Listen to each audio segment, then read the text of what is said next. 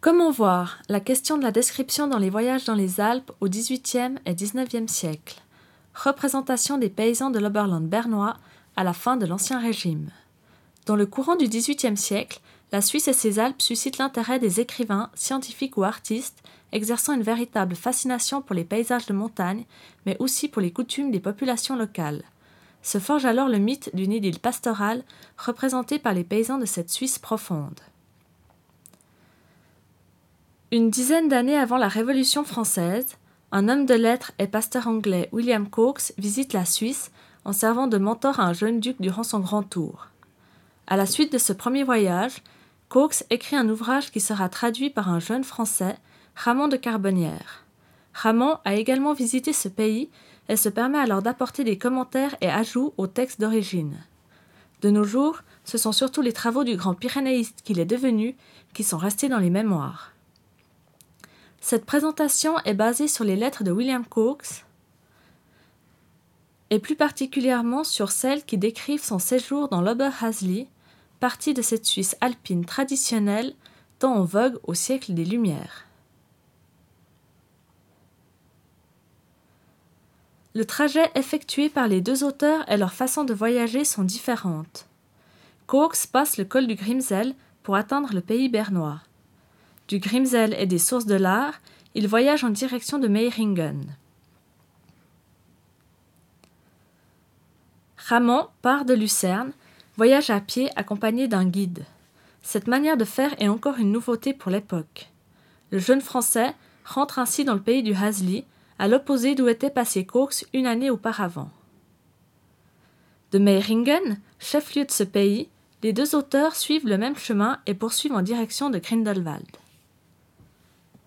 Ce village, formé par un grand nombre de cabanes répandues çà et là dans la plaine et sur la pente des collines, offre un paysage singulièrement agréable et pittoresque, superbement relevé par le glacier voisin.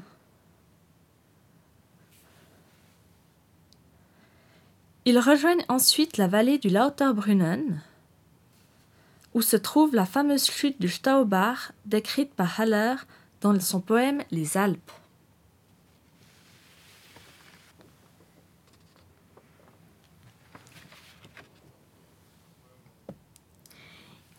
Un mont escarpé montre sa crête pareille à quelques remparts. Un torrent forestier le parcourt et bondit de cascade en cascade. Dans des flots d'écume, il s'ouvre un chemin à travers les failles des rochers et jaillit avec une force impétueuse loin au-delà de l'obstacle. L'eau légère s'éparpille à la vitesse de la chute profonde, dans l'air plus dense flotte une grisaille mouvante, un arc-en-ciel rayonne au travers de cette poussière de gouttes, et la vallée lointaine s'abreuve d'une rosée continuelle. Le voyageur voit avec surprise ruisseler par les airs des eaux qui, s'échappant des nuées, se répandent en nuées.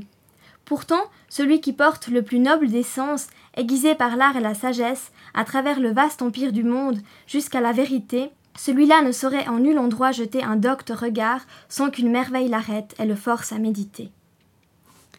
Les deux voyageurs atteignent ensuite leuch les bains en passant par le col de la Guémie. Le chemin est très raide et Ramon rapporte une anecdote intéressante à ce propos, qui lui a été racontée par un curé. Quelquefois, les Valaisans les voient, les Bernois, avec effroi arriver ainsi du haut du Guémy, dont la pente presque perpendiculaire est de roches nues. Lorsqu'on voyait un homme descendre ainsi, on pouvait être sûr que c'était un protestant. Les catholiques, ajoutait-il, ont plus de soin de leur âme, et nous ne voudrions jamais absoudre celui qui s'exposerait à un danger aussi évident. Les habitants du Hasli, leurs maisons et leurs occupations sont présentés assez brièvement par William Cox. Décrivant ce qu'il voit en observateur extérieur, le voyageur anglais nous livre une vision réaliste, comportant généralement peu de détails ou d'anecdotes. Son observation des maisons, par exemple, est succincte mais intéressante, car ce qui en ressort n'est pas la description de l'habitant lui-même, mais les inconvénients qu'il engendre de par sa construction en bois. Les maisons sont toutes bâties en bois. Le principal inconvénient de cette construction est d'être exposé à toute la rage du feu qui peut se communiquer d'une cabane à l'autre avec la plus grande rapidité. Cependant, ce danger n'existe point pour un pays dont les villages sont ordinairement composés de huttes dispersées et séparés par une grande distance. La vision de Cox est donc utilitariste. De même, dans sa description des habitants de la vallée du Hasli, le voyageur anglais donne des informations détaillées sur les paysans afin que le destinataire de la lettre puisse se faire une image précise de ces gens. Dans le Hasli, on compte environ 6000 hommes en état de porter les armes, et en tout 20 000 habitants. L'espèce y est très belle. Les hommes sont forts, nerveux et bien faits. Les femmes grandes et belles. Rien de plus élégant que leur coiffure. Leurs cheveux, dont la couleur est généralement superbe, sont partagés vers le toupet en deux parties, et ramenés agréablement vers le chignon, qui est tissu avec des rubans en longues tresses ou pendantes ou entrelacés négligemment autour de la tête. Mais le reste de leur ajustement ne répond point du tout aux grâces de cette coiffure, et leur taille naturellement légère est ensevelie sous les plis de leurs jupons qu'elles ont l'absurde coutume d'attacher si haut qu'elles en paraissent difformes. Ramon de Carbonnière développe plus certains aspects des mœurs bernoises. En effet, ayant vécu chez l'habitant et partagé son mode de vie, il a créé des contacts privilégiés avec les paysans.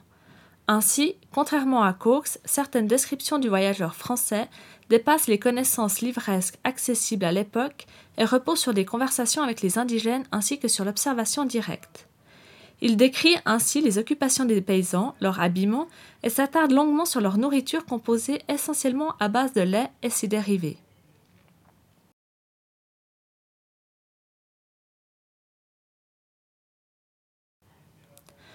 En outre, Ramon, en accord avec les idées de Rousseau, prône un idéal de vie simple et critique les effets produits par le tourisme et le commerce chez ce bon peuple. Au lieu d'entrer dans le bourg, nous choisîmes chacun une cabane isolée pour nous y loger et passer en paix quelques jours dans cette charmante contrée.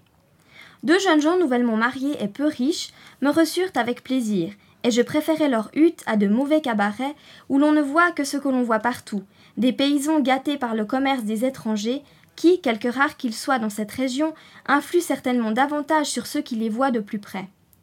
Tous les matins, mon compagnon venait me voir, et nous passions la journée ensemble au milieu des paysans qui se rassemblaient des différentes cabanes du voisinage.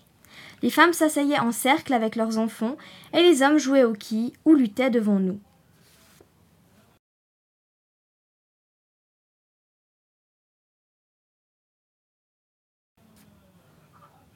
L'hospitalité des habitants des montagnes est un thème qui a souvent été mentionné chez les voyageurs et que l'on retrouve dans les gravures comme ici celle de Freudenberger. Il est intéressant de le voir développé par Cox qui a moins côtoyé les habitants durant son voyage. À la hauteur Brunnen, il loge chez le pasteur. Au retour de notre excursion, notre hôte nous a donné un excellent souper. Le pasteur et sa femme sont si empressés à obliger et cherchent avec tant de zèle à nous procurer tout ce qui peut nous être agréable que leurs attentions deviennent absolument embarrassantes. Hier, nous avons été vraiment fâchés d'apprendre que la bonne femme, qui est grosse, avait passé toute la nuit à faire du pain, des pâtisseries. Ainsi, les descriptions des deux voyageurs diffèrent en raison certes de leurs origines, mais surtout de leur mode de voyager. L'historien anglais des Lumières donne un descriptif rationnel du Oberhasli. Ses lettres ressemblent à un guide de voyage savant, alors que Ramon de Carbonnière, s'inscrivant déjà dans le mouvement du romantisme, complète la vision du premier par des anecdotes et des descriptions plus élaborées, dans lesquelles la vision rousseauiste d'un idéal de vie simple, d'une critique des formes sociales, urbaines et policées et d'une passion pour la nature sont visibles.